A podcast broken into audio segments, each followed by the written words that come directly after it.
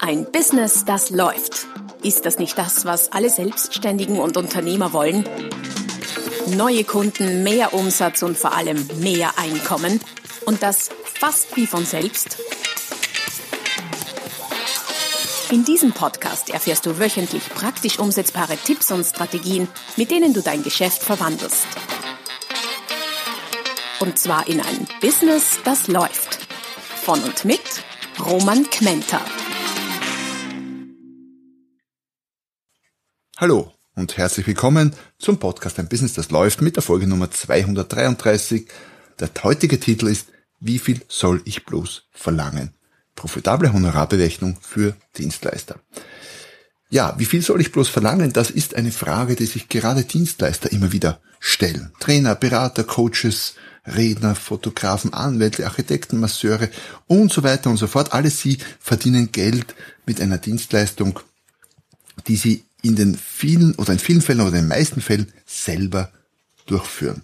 Das heißt, es geht um Tagessätze, um Stundensätze, um Honorare und das ist bisweilen sehr viel schwieriger als für einen Einzelhändler zum Beispiel, der etwas zukauft, einen Gestehungspreis hat und dann weiterverkauft. Oder einen Produzenten, der auch Produktionskosten berechnen kann und auf Basis dieser Produktionskosten seinen Preis dann ausrechnen kann.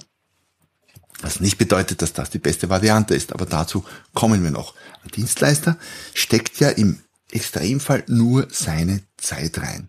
Und Zeit ist einerseits nichts wert und gleichzeitig unglaublich wertvoll und teuer. Daher geht es heute um sechs verschiedene Varianten, wie du diese Frage für dich beantworten kannst. Wie viel soll ich bloß verlangen? Und ich sage gleich vorweg, nicht alle Varianten taugen auch wirklich etwas für den Praxiseinsatz. Doch zuvor noch der kurze Hinweis auf die www.romangmenta.com slash podcast. Dort findest du alle Arten von weiterführenden Artikeln, Beiträgen, Downloads zu heutigen und zu den früheren Folgen und natürlich auch zu den zukünftigen. Dass diese Frage gar nicht so einfach zu beantworten ist, zeigt auch der große Unterschied in manchen Dienstleistungsbereichen, zumindest was die Honorare angeht. Wo ich es recht genau weiß oder recht gut weiß, ist bei Rednern zum Beispiel. Sicher ein Extremfall, aber es gibt Redner, die eine halbe Stunde, Stunde um ein paar hundert Euro reden, teilweise auch gratis reden, aber lassen wir das mal beiseite, um ein paar hundert Euro reden, manche, die um ein paar tausend Euro reden und auch andere, die um ein paar zehntausend oder sogar ein paar hunderttausend Euro reden. Das heißt, es gibt eine unglaublich große Bandbreite. Zugegeben, bei Anwälten oder Fotografen ist sie vielleicht nicht ganz so groß, wobei bei Fotografen gibt es auch welche, die für ganz wenig Geld Fotos machen und die Starfotografen, die für, für einen Laien betrachtet vielleicht dieselbe Art von Foto oder dasselbe Foto ein, ein Vielfaches davon verlangen. Und gerade weil der Unterschied so groß sein kann, ist es ein extrem relevantes und wichtiges Thema, mit dem man sich beschäftigen sollte, weil wenn man mit dem gleichen Aufwand deutlich mehr rausholen kann, dann ist das für jeden Unternehmer und Selbstständigen definitiv ein sehr heißes Thema. Doch bevor wir uns unterschiedliche Methoden oder Vorgehensweisen anschauen, wie du dein Honorar berechnen könntest und die Frage für dich beantworten, die im Raum steht, sollten wir uns als ersten Schritt oder solltest du dir als ersten Schritt anschauen, wie hoch dein Stundensatz tatsächlich ist.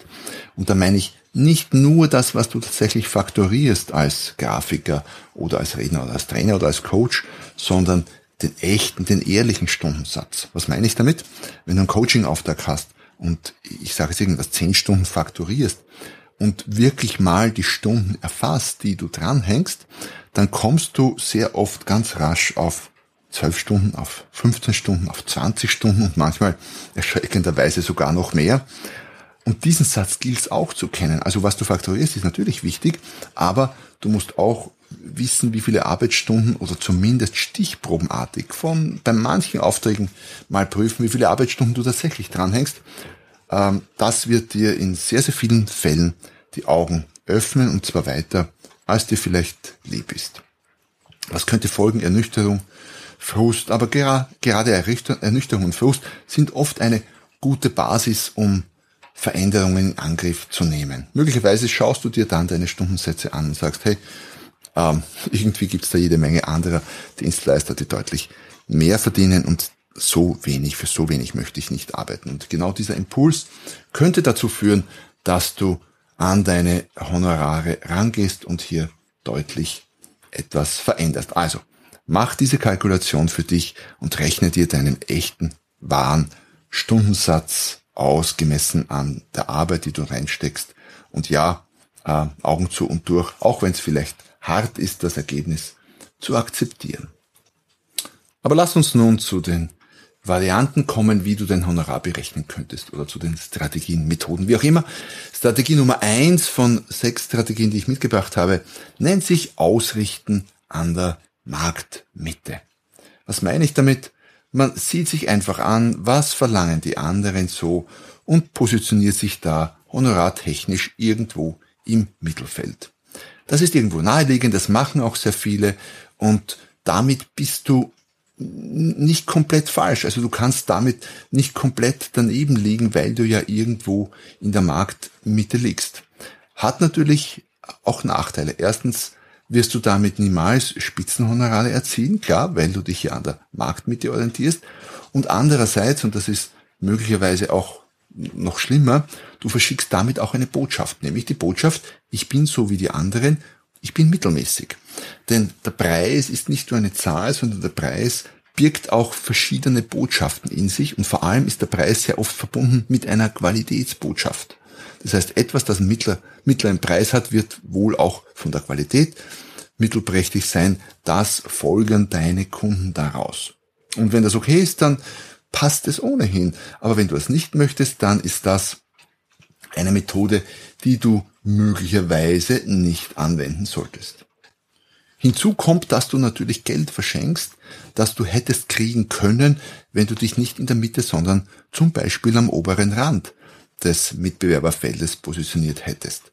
Was gleichzeitig äh, die Botschaft verändert, die du mit deinem Honorar versendest. Wenn du am oberen Rand bist, dann heißt das, ich bin gut, ich bin super, ich bin besser als die anderen. Natürlich musst du den Beweis antreten danach und dieses Versprechen, das den Preis gibt, auch halten, aber das ist nochmal eine zweite Sache. Was auch ganz gut dazu passt als Idee, als Gedanke ist, dass ich feststelle, dass von Anfängern ganz gern der Fehler begangen wird, die eigene Preispositionierung automatisch am unteren Rand des Marktes vorzunehmen, weil sie ja Anfänger sind. Und das, obwohl die Leistung möglicherweise mittelgut ist, also so wie in der Mitte oder sogar exzellent. Oder der Anfänger seine Tätigkeit vielleicht schon länger ausübt, aber sich gerade erst selbstständig gemacht hat. Was es hier braucht, ist eine Portion Mut und äh, ein bisschen mehr Selbstbewusstsein, was die Honorarberechnung angeht. Zusammenfassend könnte man sagen, wer seine Preiskalkulation am Durchschnitt ausrichtet, darf sich nicht wundern, wenn er nur durchschnittlich verdient. Die Methode Nummer zwei, dein Honorar zu kalkulieren, könnte sein, ich sage bewusst dazu, könnte sein, weil du gleich sehen wirst oder hören wirst, dass sie äh, nicht empfehlenswert ist, aber dennoch könnte sein, dein Honorar an den variablen Kosten auszurichten. Das heißt, an den Kosten, die durch diesen Auftrag entstehen. Was entsteht durch einen Auftrag bei einem Dienstleister für Kosten, kommt auf die Art der Dienstleistung an, aber, und das ist gleichzeitig das Problem mit dieser Methode, meistens wenige Kosten, oft gar keine.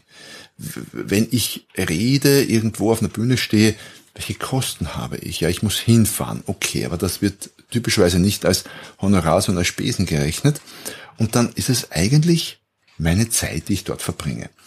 Und, äh, und diese Zeit kann ich aber auch nicht als variable Kosten heranziehen, weil genau darum geht es ja. Welchen Wert messe ich meiner Zeit zu? Was anderes, wenn ich vielleicht Sublieferanten habe, und deren Leistungen mit einberechnet, dann wären das zumindest sowas wie variable Kosten. Das heißt, alles in allem taugt die Methode wenig, weil Dienstleister oft zu wenige variable Kosten haben, die rein, also variabel, die rein durch den Auftrag entstehen und dem Auftrag direkt zuzurechnen sind. Ähm, daher sage ich mal, vergesst diese Methode gleich wieder. Es würde euch kaum vernünftiges Geld verdienen lassen und macht überhaupt keinen Sinn, aber ich wollte sie angesprochen haben, weil sie in anderen Bereichen, im Produktbereich, im Handel, ja, durchaus etwas ist, über das man zumindest mal nachdenken könnte. Variante Nummer drei ist die Strategie des Ausrichtens am eigenen Bedarf. Das ist durchaus schon interessanter, als sich mit dem Honorar an den variablen Kosten auszurichten. Es geht hierbei darum, dass du dir die Frage stellst, na, welche, welchen Bedarf habe ich denn? Was sind denn so meine Kosten, die mir entstehen? Nicht nur beruflich, sondern auch privat, weil man muss ja nicht nur ein Geschäft betreiben, sondern ja auch irgendwie leben. Man könnte also sagen, es geht hier um die Vollkosten, also um alle Kosten, und zwar die Vollkosten des Lebens, wenn man so mag. Äh, ich weiß nicht, ob es einen Begriff gibt, ich habe ihn sonst gerade kreiert, wie auch immer. Ähm, also es geht um alle Kosten, die du hast, die dir durch deinen Bedarf privat wie beruflich entstehen. Das klingt schon sinnvoller, deutlich sinnvoller als die variablen Kosten, klar. Äh, da fallen ja auch Sachen rein wie, ja, man muss was essen, klar, ein Haus, eine Wohnung, Urlaub, Versicherungen, Altersvorsorge und so weiter und so fort. Das kann ich da alles reinrechnen, aber das würde mir auch nicht reichen und ich würde das auch nicht empfehlen als äh, Basis für deine Honorarkalkulation. Ähm, das Einkommenspotenzial mit dieser Variante ist definitiv unterdurchschnittlich. Wie könntest du es berechnen, wenn du möchtest?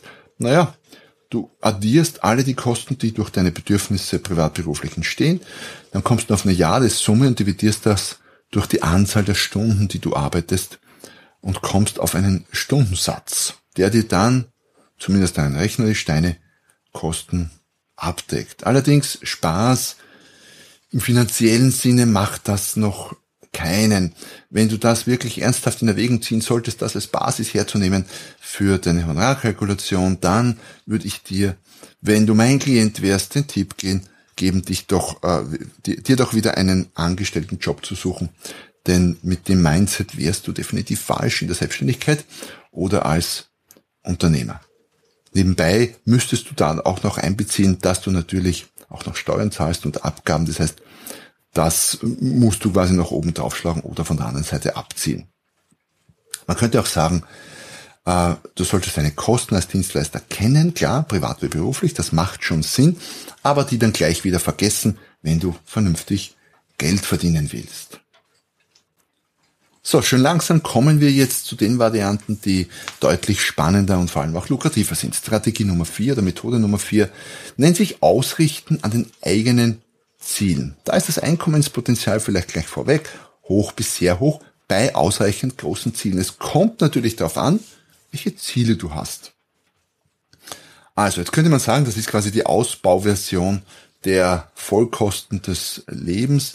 Wenn du bei den Vollkosten dich auf das Ist konzentrierst und sagst, na, was brauche ich denn jetzt für Geld übers Jahr hinweg?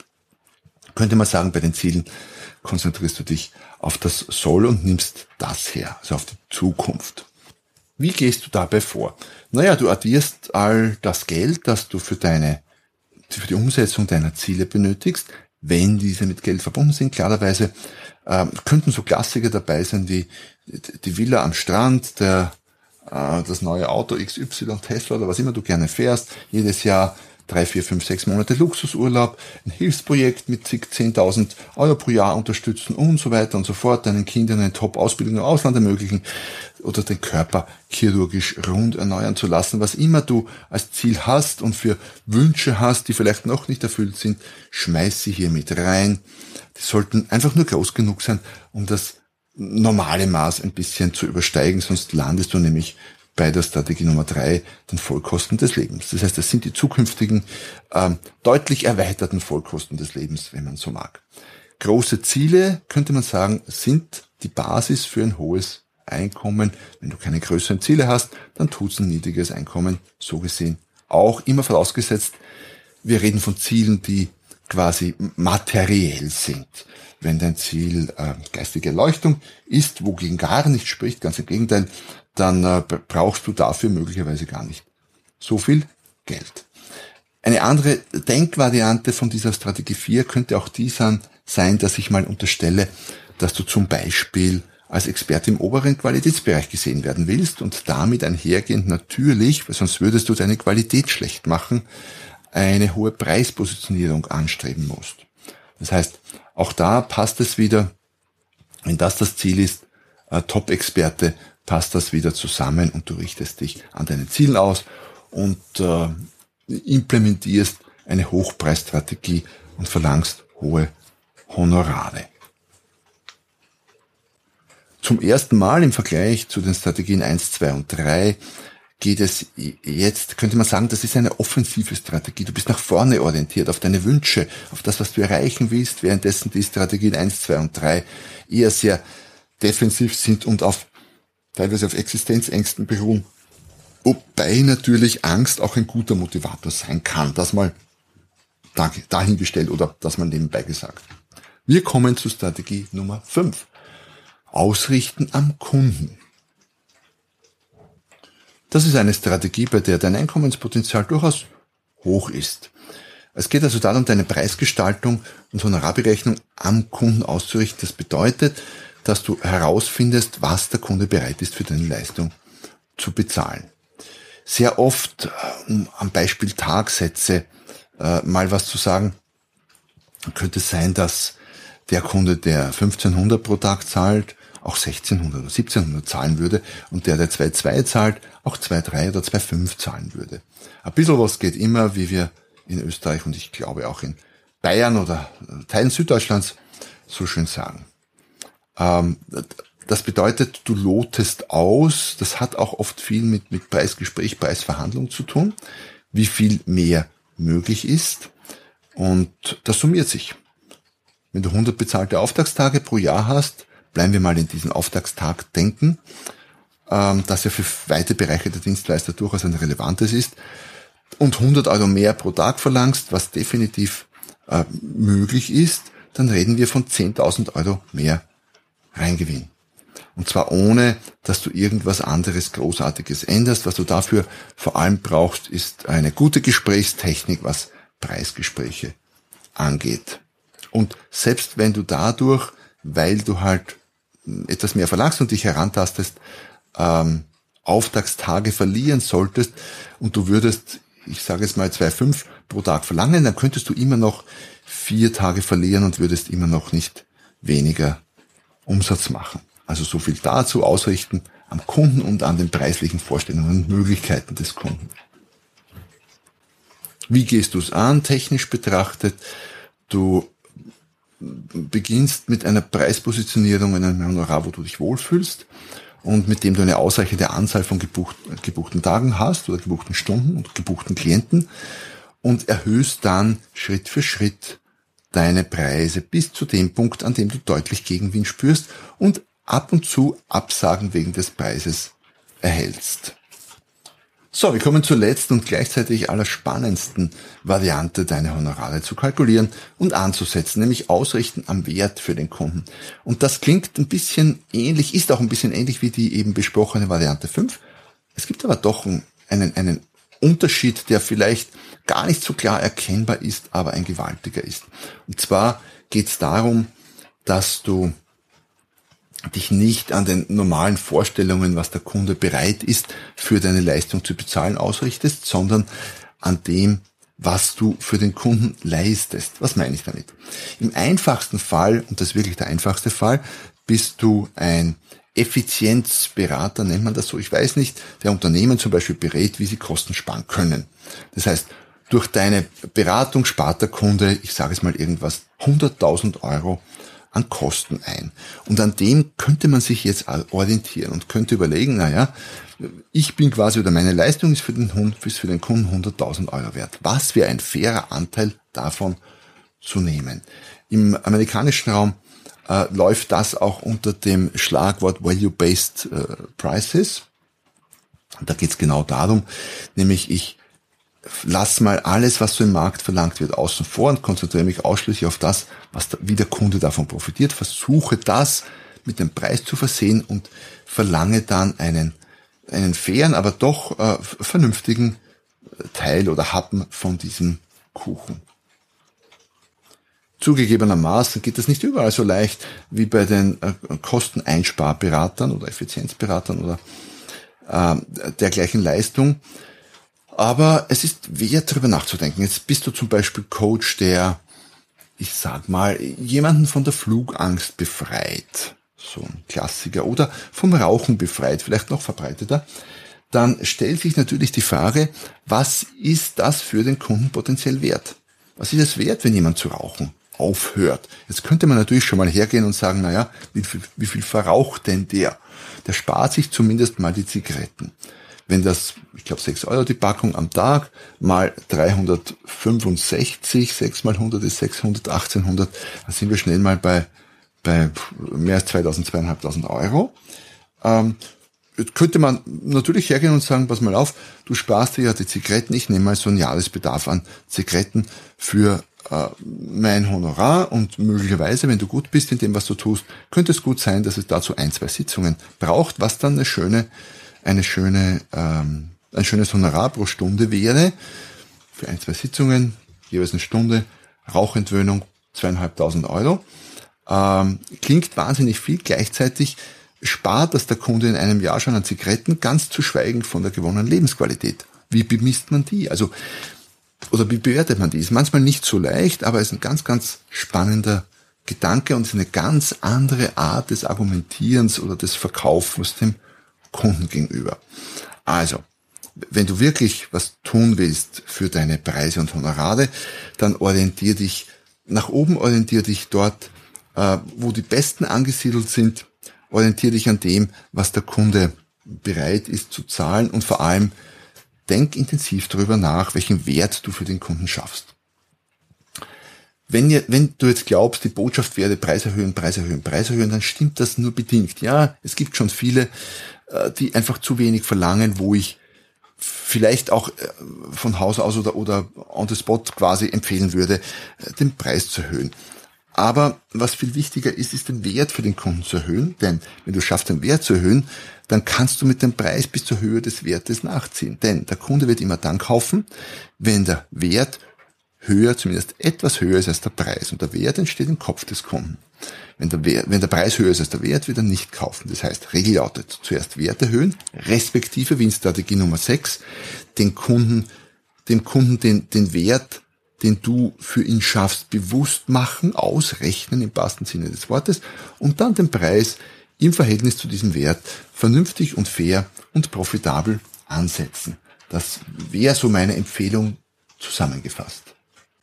Denn eines geht ganz sicher schief, äh, oft schon kurzfristig, aber auf jeden Fall mittel- und langfristig ist, für schwache oder schlechte Leistung zu viel oder zu viel Geld zu verlangen. Das ist quasi immer früher oder später zum Scheitern verurteilt.